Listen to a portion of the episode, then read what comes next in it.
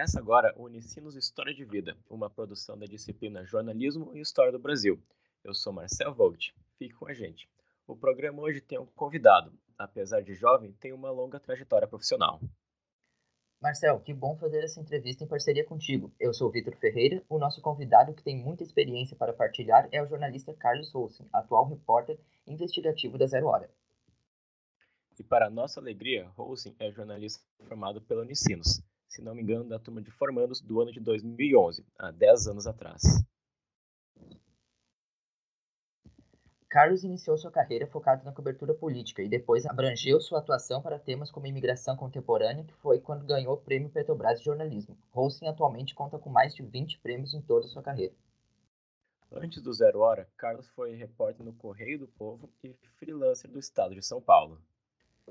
Por todas essas realizações, pela qualidade profissional e comprometimento com ética profissional, seja bem-vindo, Carlos Souza. Estamos aqui e queremos muito ouvi-lo.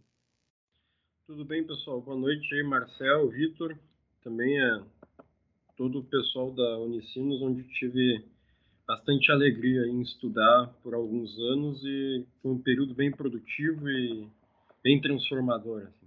Fico à disposição para a gente conversar, trocar uma ideia, enfim, falar um pouquinho da nossa profissão. Certo, Carlos. Então, com uma pergunta assim bem simples no início, o que te motivou a ser um jornalista? Sim. Olha, uh, no, inicialmente, como é que eu posso dizer para vocês assim, não foi bastante por acaso no começo, bastante eu era bem jovem, tinha 17 para 18 anos e eu estava muito em dúvida sobre o que que eu deveria cursar, né? Eu não tinha uma clareza. E acabou que eu fui fazer jornalismo assim por uma percepção de que eu gostava de escrever e, e que eu sentia alguma curiosidade pelas coisas e que, e que qualquer curso na área das exatas não seria muito adequado para mim pelas, pelas habilidades e inabilidades que eu percebi ter até aquele momento, eu vi que as exatas não deveriam ser muito meu caminho. Então foi assim de uma forma, digamos assim, bastante é, é, sem um grande propósito inicialmente. Aí na verdade eu fui, acabou que eu acho que eu dei sorte na escolha, porque daí eu no decorrer do curso ali eu aí sim eu fui desenvolvendo uma uma sensação assim de que o jornalismo, aquela coisa, né, de que o jornalismo é importante para a sociedade, de que o jornalismo embora todas as dificuldades que a gente tenha cotidianamente, que ele pode transformar as vidas, transformar a sociedade para melhor, né, que ele é uma muito importante para a democracia e tal. Tudo isso aí eu fui tendo uma fui tendo um crescente nisso, né, dentro de mim ao longo do curso, mas eu não entrei exatamente já com com tudo isso bem claro na minha cabeça, né? Então, e hoje em dia, sem dúvida, são essas coisas, assim, essas crenças de que o jornalismo ainda é muito importante para a sociedade que me fazem é, ficar na, na profissão e, e enxergar um futuro na profissão. Já avançando um pouquinho para uma das tuas coberturas, tu, em 2014, quando teve o acidente do candidato a presidente Eduardo Campos, tu fez a cobertura do, do acidente. Como é que foi fazer essa cobertura? É, isso aí foi uma coisa muito marcante, assim. Foi é, no ano da eleição, né, que ele é, faleceu, se eu não me engano, foi agora, eu não estou com a data, mas acho que foi em agosto, né, de 2014 onde vai faltar ali uns quatro meses para a eleição e o Eduardo Campos era um candidato, enfim, ele não era favorito, mas, mas ele vinha apresentando uma tendência de crescimento e, e ele, e ele era um político experiente, um político que tinha é, resultados para mostrar e tal, ele era querido, muito querido no estado dele. Então havia uma expectativa né, em torno da candidatura dele, a própria Marina era vice dele, que é um nome já tradicional aí da política. Na, naquela época, a Marina não tinha tido esse resultado muito ruim que ela teve na eleição de, de, de 2018, né? Naquela época, em 2014, a Marina era um nome forte ainda eleitoralmente, né? Então vinha com a Marina de vice. Ou seja, quando aconteceu aquilo foi uma grande tragédia e um grande rebuliço assim pro o jogo eleitoral daquele momento. E aí aconteceu que foram divididas as equipes, aí teve uma parte de, da equipe aqui da reportagem que foi enviada, foi para São Paulo, foi para fazer a cobertura lá da parte do acidente, né? E das apurações, da investigação sobre o que, que tinha acontecido e tal. E eu fui junto com um fotógrafo, que era um fotógrafo muito experiente, era, não é um fotógrafo muito experiente, um ótimo contador de histórias também, e muito competente, que é o Fernando Gomes. Então, a gente ficou uma semana lá e foi realmente uma experiência assim diferente, sabe? Porque a gente vê tradicionalmente a gente vê na política assim é, ou a indiferença, aquela, aquela manifestação da antipolítica, né? Que, que leva muitos, muitos políticos a terem um comportamento indiferente ou hostil da população, ou a gente tem o, aquele cara que é amado e odiado, né?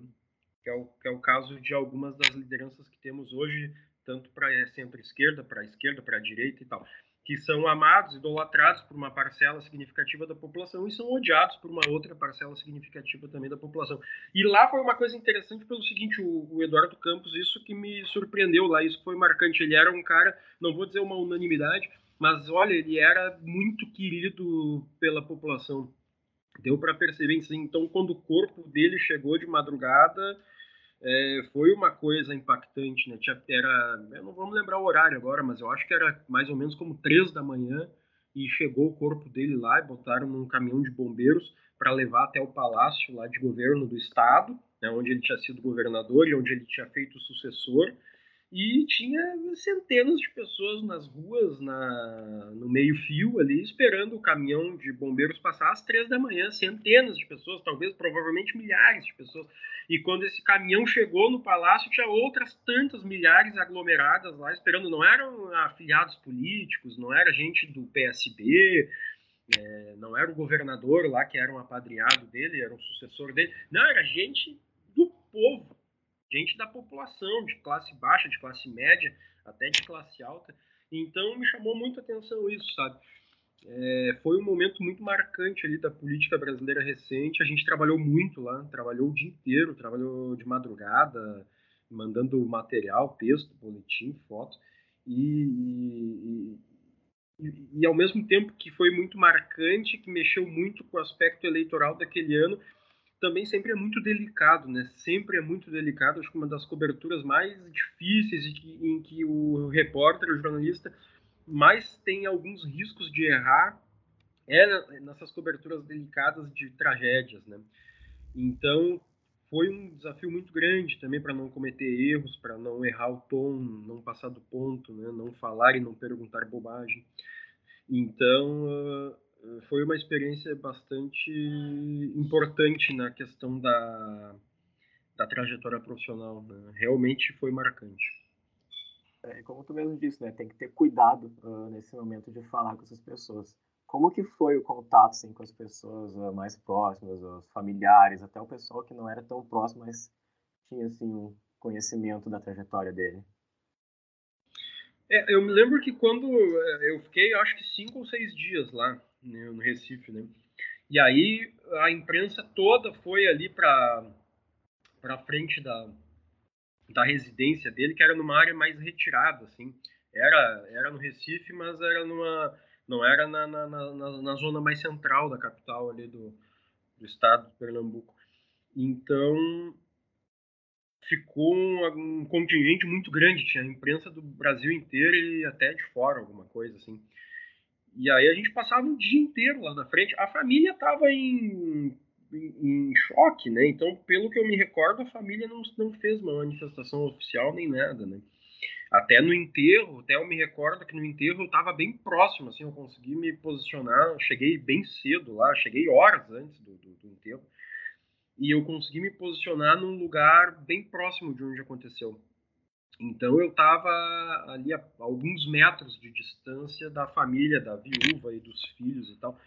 Mas ali naquele momento nem tinha condições né, de fazer alguma pergunta, até porque o local acabou ficando super lotado. Aí, o próprio, na, no dia do enterro tinha gente até em cima dos muros do enterro. Foi uma coisa muito significativa. Assim. Então ali a gente tinha mais era contato com pessoas que entravam e saíam da casa da família, que iam ali prestar condolências e tal. E aí a gente perguntava alguma coisa e, e como é que estava o ambiente, o clima e tal. E aí, claro que, de certa forma, aí, aí é que entra a questão do cuidado, né? Bom, nós somos repórteres ali, a gente estava numa cobertura da morte de um candidato que estava em potencial crescimento para presidente da República. Né? Era inevitável não abordar, e agora? O que, que vai acontecer? Mas, ao mesmo tempo, a gente tinha que abordar isso sem ser indelicado, né? sem ser grosseiro, sem ser desrespeitoso mas com certeza, naquele momento já começaram alguns questionamentos delicados, com cuidado, né, do, que, que vai acontecer agora. Quem é que, como é que fica essa candidatura do PSB e tal. E aí ali já começaram a surgir os primeiros indícios de que, do que acabou realmente acontecendo, né? Que ficou a Marina como candidata, tendo o Beto Albuquerque, que é aqui do Rio Grande do Sul, como candidato a vice dela. O Beto era candidato ao Senado, se não me engano, aqui no Rio Grande do Sul, aí deixou a candidatura ao Senado, foi ser candidato a vice-presidente, e aí na chapa aqui do Rio Grande do Sul, agora me recordei do, do flash inteiro, o Pedro Simon, que já estava aposentado, já tinha anunciado a aposentadoria, eh, voltou para concorrer mais uma vez naquela eleição e acabou perdendo a eleição, enfim. Mas enfim, o que eu diria para vocês é isso. Foi um episódio marcante mesmo.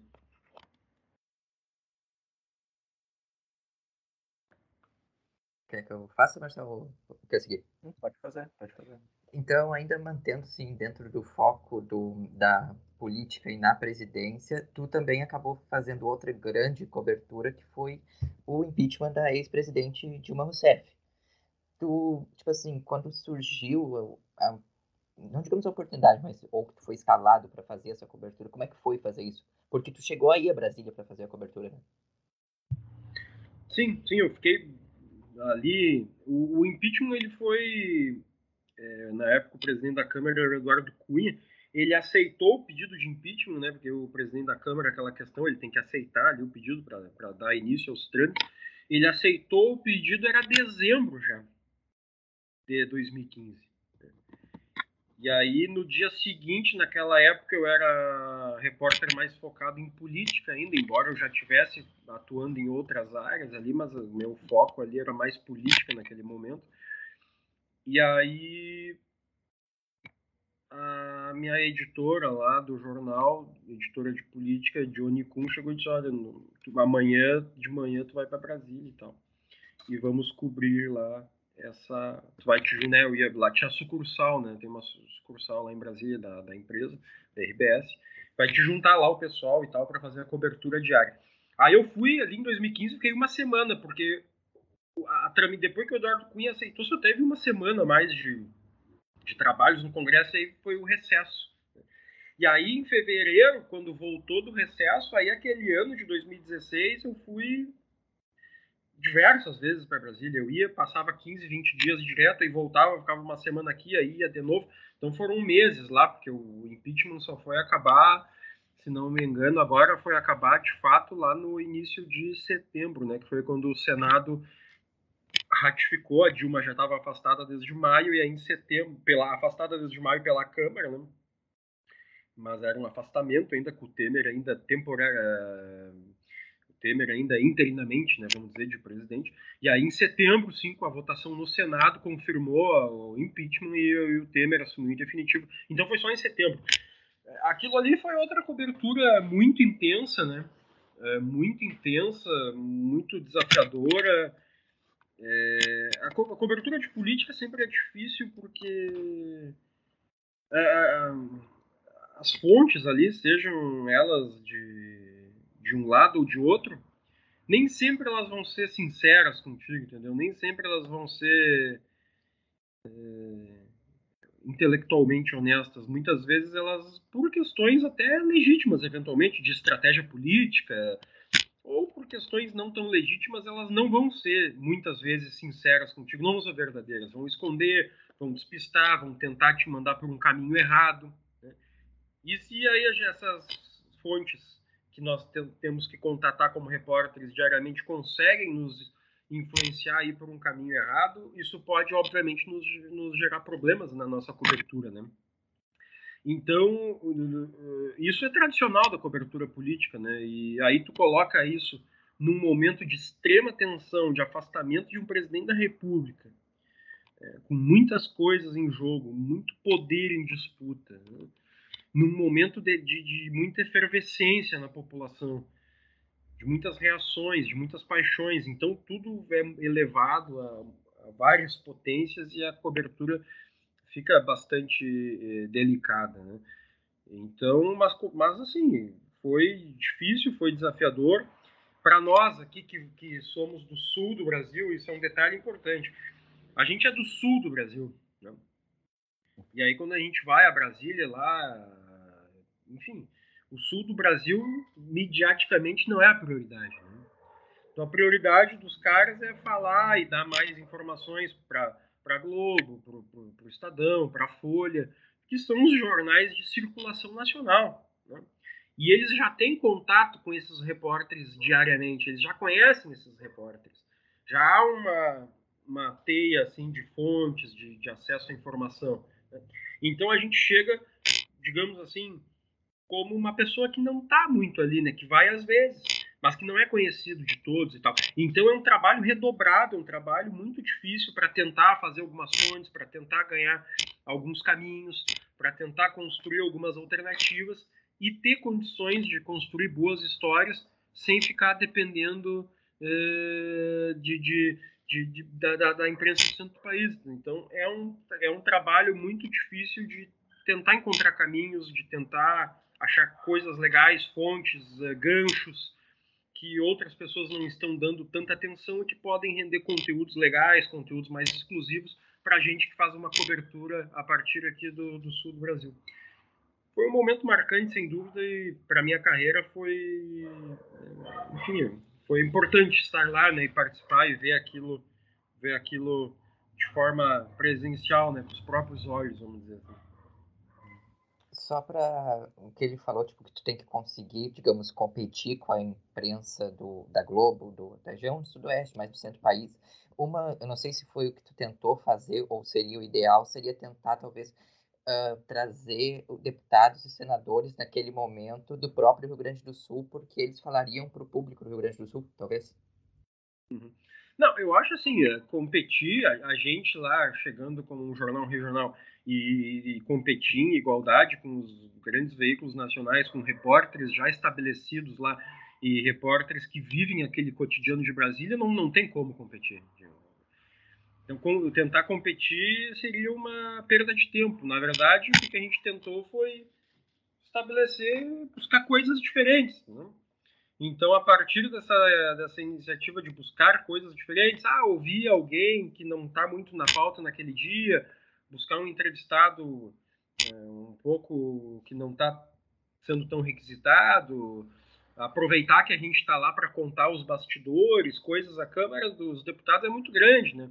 Então teve várias histórias lá que a gente presenciou, a gente passava o dia inteiro circulando, é, que ajudam a dar um tempero para as matérias e tal, é, para além daqueles discursos é, de oposição e situação que eram feitos, né? Porque esses a gente pode, são uma, grande parte deles são feitos no plenário e tal, a gente pode acompanhar. Mas então a gente buscava presenciar e ter esse, essa, muito essa busca dos bastidores para dar algo de diferente para nossas reportagens, né? Trazer personagens que não estavam sendo tão observados, mas que estando lá nós poderíamos observar e reportar.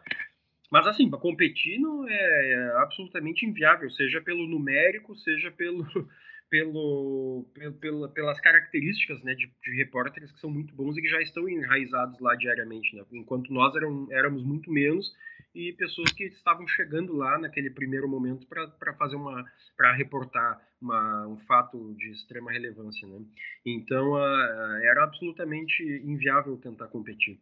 Por isso que na minha avaliação é, é essas questões aí, o que, que agrega mais é tentar trazer esses olhares diferentes, uh, bastidores, né? Histórias que aparentemente não está ninguém dando muita bola, mas que podem ser úteis aqui para uma cobertura qualificada e com algo mais, né, que fuja do, do que está vindo das agências para publicar para o nosso público leitor daqui do Rio Grande do Sul. Carlos, a gente sabe né, que fazer o jornalismo né, tem os seus, seus desafios.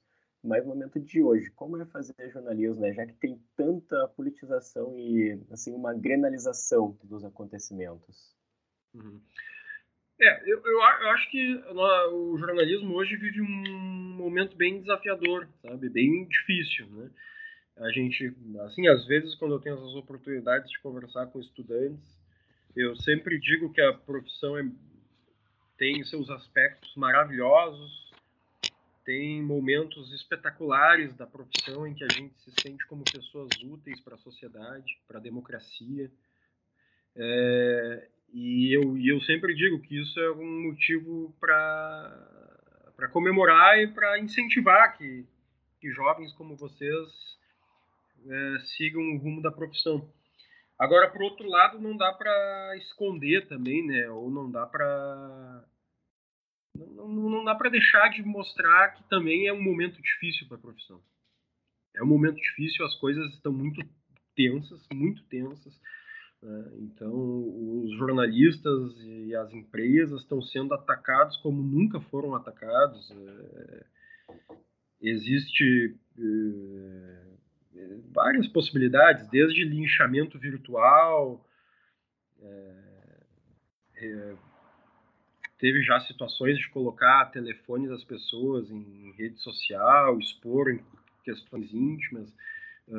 Até outros itens como assédio judicial, por exemplo, ofensivas de entrar com diversos processos contra uma mesma pessoa, uma mesma empresa.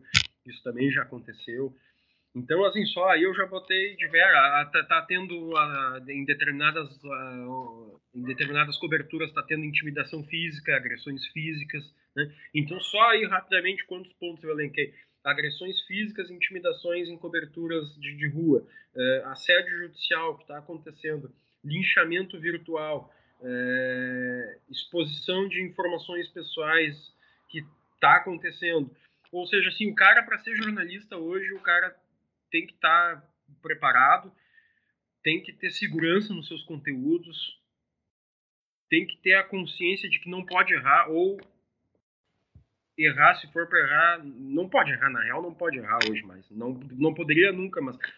E se, se, se acontecer em algum momento, porque né, ninguém é perfeito, que seja uma coisa que não seja relevante, que seja uma coisa mínima, que não altere o sentido da, da reportagem, tem que ser uma coisa quase que banal, assim, entendeu? E tem que acontecer muito pouco, muitíssimo pouco ou praticamente nunca numa carreira, porque, assim, é muito importante cada vez mais ser preciso estar absolutamente certo, estar calçado, estar tá calcado por, por documentos, por fatos, por evidências, é, por, por, por, questões, por, documentações oficiais, para que tu não erre como profissional.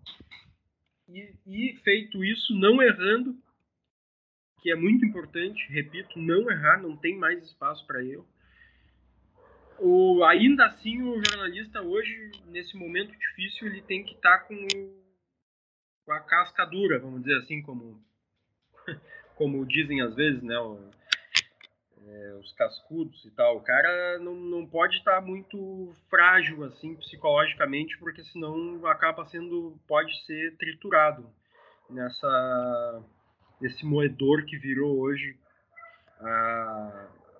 principalmente com o impulso das redes sociais, né?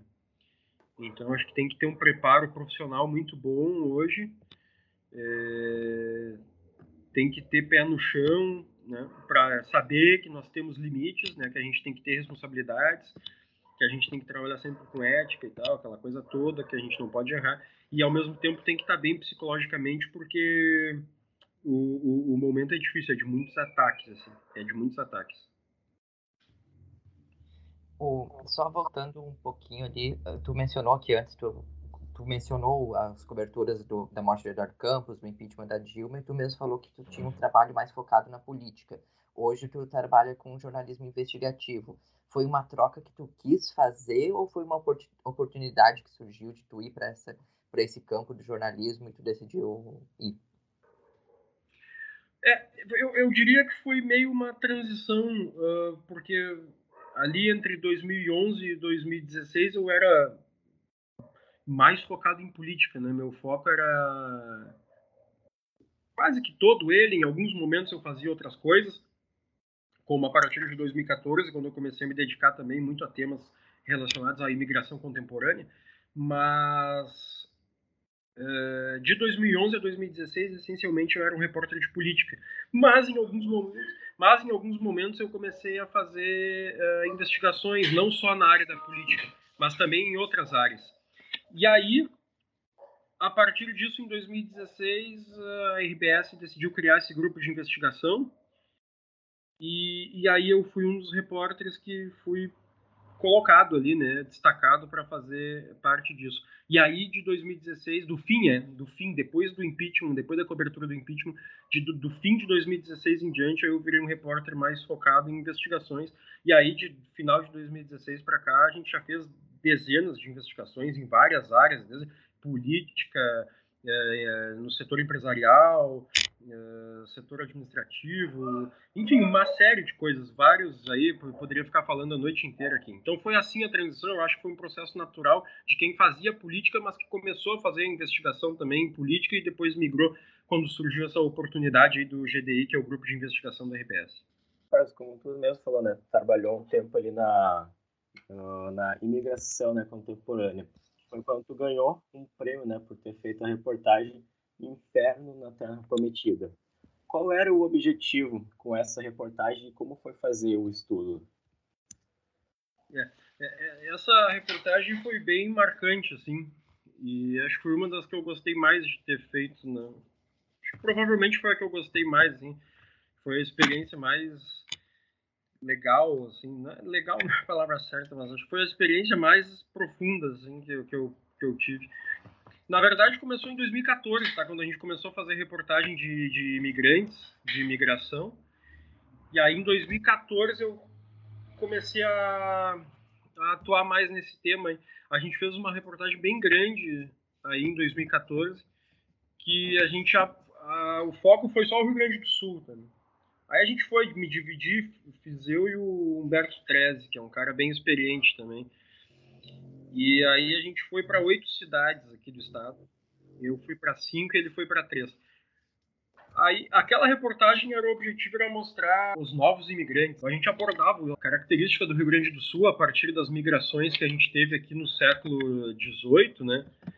18 e 19, com os alemães, italianos, poloneses e tal. Então a gente abordava um pouco isso e depois, ó, e agora nós temos um processo novo que são com esses, que é com esses imigrantes senegaleses e haitianos naquele momento, sobretudo. Né? Agora tem até já complementando esse processo tem os venezuelanos agora. Né?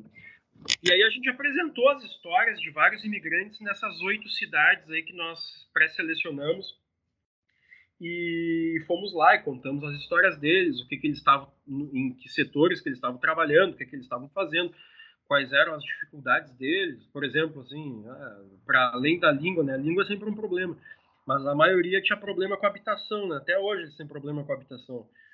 Enfim, retratamos o cotidiano deles, que, de serviços pesados, tinha alguns que já tinham sofrido acidente de trabalho e tal.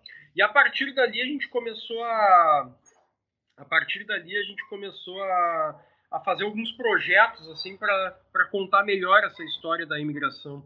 Aí a gente tinha um projeto inicial que era de ir lá para o Haiti mesmo, tá? E começar desde o Haiti lá, acompanhando uns imigrantes e, e vir descer junto com eles. Na época eles faziam ali uma rota, eles iam do Haiti até o Equador e, de avião. Aí no Equador eles pegavam ali ônibus e tal e, e vinham até o Peru ali Aí chegava no Brasil ali pela fronteira peruana, né? E aí a, no Acre, né? Fronteira do Peru com o Acre. E aí ali pelo Acre ingressava no Brasil. Mas aí acabou não rolando, a gente apresentou no jornal e não, não aconteceu. Mas eu sempre estava acompanhando o tema, né? Tava sempre acompanhando e, e, eu já tinha feito alguns contatos, algumas fontes lá do Acre para fazer essas matérias anteriores. Aí eu citei uma para vocês aí de 2014, de agosto de 2014, mas teve outras, tá? Teve outras. É que essa foi uma reportagem bem grande, essa de 2014. As outras foram foram oito páginas, essa de 2014. Mas teve outras, tanto em 2014 quanto no início de 2015, em que a gente mantinha um acompanhamento. E aí eu peguei algumas fontes lá do Acre. Até que aí chega um dia, em maio de 2015, a, a, a, uma dessas fontes aí me liga e me diz, olha, o governo do Acre saiu uma portaria aí no, no Diário Oficial da União liberando uma verba para o governo do estado do Acre contratar, agora não vamos lembrar de cabeça, mas acho que era para contratar algo como 45 ônibus para tirar, levar imigrantes do Acre, do abrigo no Acre, para diversas partes do Brasil, eh, incluindo Rio Grande do Sul, Santa Catarina, Paraná e São Paulo. Se eu não me engano, era para isso aí, ó, Rio Grande do Sul, Santa Catarina, Paraná e São Paulo. 45 ônibus. E a gente vinha tentando um gancho para fazer essa viagem. E aí, quando aconteceu isso daí de mandar 45 ônibus para diversas partes do estado, do país, incluindo o Rio Grande do Sul, aí o jornal resolveu bancar. Então aí, aí eu fiz uma reportagem no dia que essa, que essa fonte me, me comentou isso, eu fiz, ó, o governo federal liberou verba para tirar uh, imigrantes lá do abrigo com 45 ônibus. Por que isso? Porque o abrigo lá estava super lotado, estava hiper lotado em condições absolutamente desumanas lá em Rio Branco. E os imigrantes estavam lá, em grande parte chegaram ali já não tinham mais nada. Tudo que eles tinham de dinheiro eles já tinham gasto para chegar até ali. Então eles não conseguiam sair de lá. E aí o abrigo lá já estava completamente superlotado, condições sanitárias péssimas. E aí, enfim, aí fomos para lá. E aí lá foi uma experiência assim transformadora, né? De estar naquele lugar e ver tantas pessoas em situação péssima, né? Não tinha nem onde tomar banho, o lugar era praticamente todo ele improvisado, eles estavam numa chácara lá, é, dormiam um por cima dos outros, muita sujeira, poucos funcionários lá para atender, mas os que os poucos que estavam lá reconheça-se que estavam trabalhando bravamente, mas a, a, a, situação do local era muito triste, né? Muito triste. Pessoas lutando pela sobrevivência ali mesmo, né? Então a gente vê ali o é, ali a gente tem assim demonstrações da, do que é mesmo uma luta pela sobrevivência. Né? Deixar tudo para trás, passar por tudo aquilo que estavam passando ali.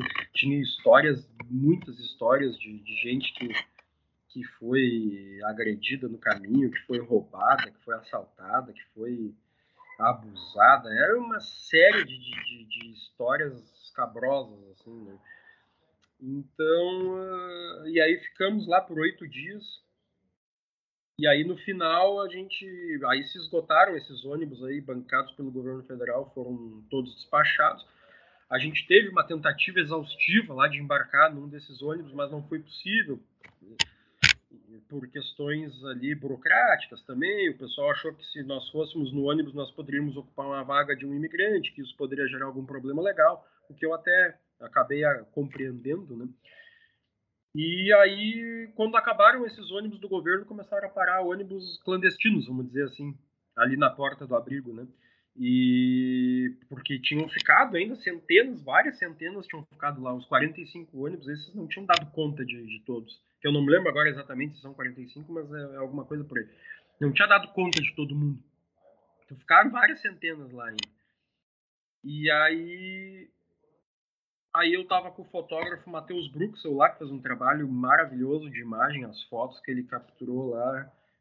Eu, eu, eu acredito que aquelas fotos foram um, um, um, marco assim do jornalismo fotográfico do Rio Grande do Sul, que ele fez um trabalho realmente brilhante em captar o sentimento, né, o sentimento e, a, e as condições e a luta dessas pessoas que estavam emigrando para o Brasil. E aí a gente conversou, a gente sempre trocava muita ideia assim do que, que a gente ia fazer no dia, como é, por onde que a gente ia tentar ter acessar uma história legal, que personagens que a gente achava que poderiam render bem para nossa história. E aí eu falei com ele, cara, vamos tentar embarcar num ônibus desse. E ele concordou na hora. Só que aí a gente teve que esperar três dias, né? O cara do ônibus disse pra gente, olha, só sai o ônibus aqui se tiver 25 25 ou 30, no mínimo, senão não vale a pena. Aí no primeiro dia a gente comprou passagem, não deu esse número, no segundo compramos, não deu, no terceiro a gente comprou e deu. Aí fechou lá 25 ou 30. E aí a gente teve uma viagem de 79 horas de do Rio Branco até São Paulo, aconteceu de tudo nessa viagem. Estragou o ônibus, parou no meio da estrada, O motorista, tinha dois motoristas botando, atravessando um pedaço de pau no meio do motor, acho que era para alguma correr, alguma coisa não cair ali, não sei bem, só sei, de, só sei que eu vi essas cenas. Hein? Atravessamos balsa, é, atravessando um rio muito largo lá de balsa, que agora eu não me lembro qual é o nome do rio, mas deu um acidente terrível na estrada, ficamos várias horas ali parados e os caras ansiosos, né? E a gente vendo as reações dos eles muito ansiosos, né? Muito ansiosos. E tinha um haitiano também que era o único ali que estava com uma companheira. E aí também vê uh, algumas questões culturais, né? A mulher no Haiti ela é, ela, ela sofre um, um grau mais mais exacerbado assim de censura, sabe? De, de, de, de controle, vamos dizer, da figura masculina, né? Então essa moça ela veio praticamente de São Paulo até o de do Acre até São Paulo embaixo de uma coberta e de um casaco. Ela não praticamente não tirava a cabeça dali. E tinha uma outra, só tinha duas mulheres no ônibus imigrando. A outra era estava solteira ali e tal. Aquela ali até falava com os caras, né? Mas é, essa outra que estava casada, ela praticamente não botou a cabeça para fora daquele daquela manta que ela fez ali. Então a gente foi observando aspectos também de, de, de, da cultura, né? E conversando com eles, assim, vendo os sonhos, vendo as lutas de cada um, o desespero de cada um. Né? E aí o que chamou atenção também que foi por onde eu resolvi abrir o texto, onde abri a reportagem, que foi quando eles, quando finalmente chegou o ônibus em São Paulo depois de 79 horas, que eles ficaram simplesmente parados na frente do box. O ônibus chegou de madrugada em São Paulo, eles não sabiam o que fazer para ver o desespero e a que foi essa, em grande parte essa imigração para vir para um lugar para tentar trabalhar e para sair de um país que estava completamente destruído e pobre. Eles não tinham a menor noção geográfica do Brasil, o que que era, onde era o que, o que é o Brasil. Então, é, ele, então eles quando finalmente chegaram ao lugar que eles tanto idealizaram, que eles tanto sonharam, eles simplesmente não sabiam o que fazer, não conseguiam sair da frente do box em que o ônibus nos largou. Então mostra também como essa imigração foi difícil do ponto de vista da informação ou da falta de informação e do que que isso trouxe de dificuldades adicionais, né, para esses imigrantes. Mas era isso, acho que já falei demais. Sempre que me perguntam dessa reportagem eu falo demais, me empolgo um pouco, mas uh, foi, mas foi ali, eu acredito que foi a experiência mais importante que eu tive, hum, mais importante do que as reportagens investigativas, do que essas coberturas políticas. Eu acho que aquela ali pessoalmente, para mim, foi a reportagem que eu mais me senti realizado em fazer. Então, Carlos, a gente então, vai chegar agora no fim do programa, né? Agradecer muito pela tua presença aqui nesse programa, com a supervisão da professora Sabrina, né? Então, muito obrigado pelo, por compartilhar esse de um tempo aí pra gente. Cara, eu que agradeço a oportunidade, eu sempre acho válido e e muito legal conversar com, o pessoal jovem que tá que idealiza essa profissão também como algo relevante para a sociedade. E o que eu poderia dizer para vocês é que não, não é fácil, não, eu não acho que, que o nosso papel é ficar distorcendo a realidade. Não é uma profissão fácil, mas ela é bastante apaixonante, isso é inegável, ela é bastante apaixonante e, e mais do que nunca ela tem um papel muito fundamental a cumprir na sociedade, na democracia. Né? E, embora nem sempre isso seja reconhecido, mas é absolutamente fundamental o nosso papel hoje, enquanto repórteres, enquanto imprensa, na manutenção, é, enfim, no, no, no, exercício da cidadania nesse, nesse país. Né? Então agradeço muito e desejo uma boa sorte. Tomara que todos nós estejamos aí em breve fazendo bastante jornalismo aqui nesse estado, aqui nesse país. É.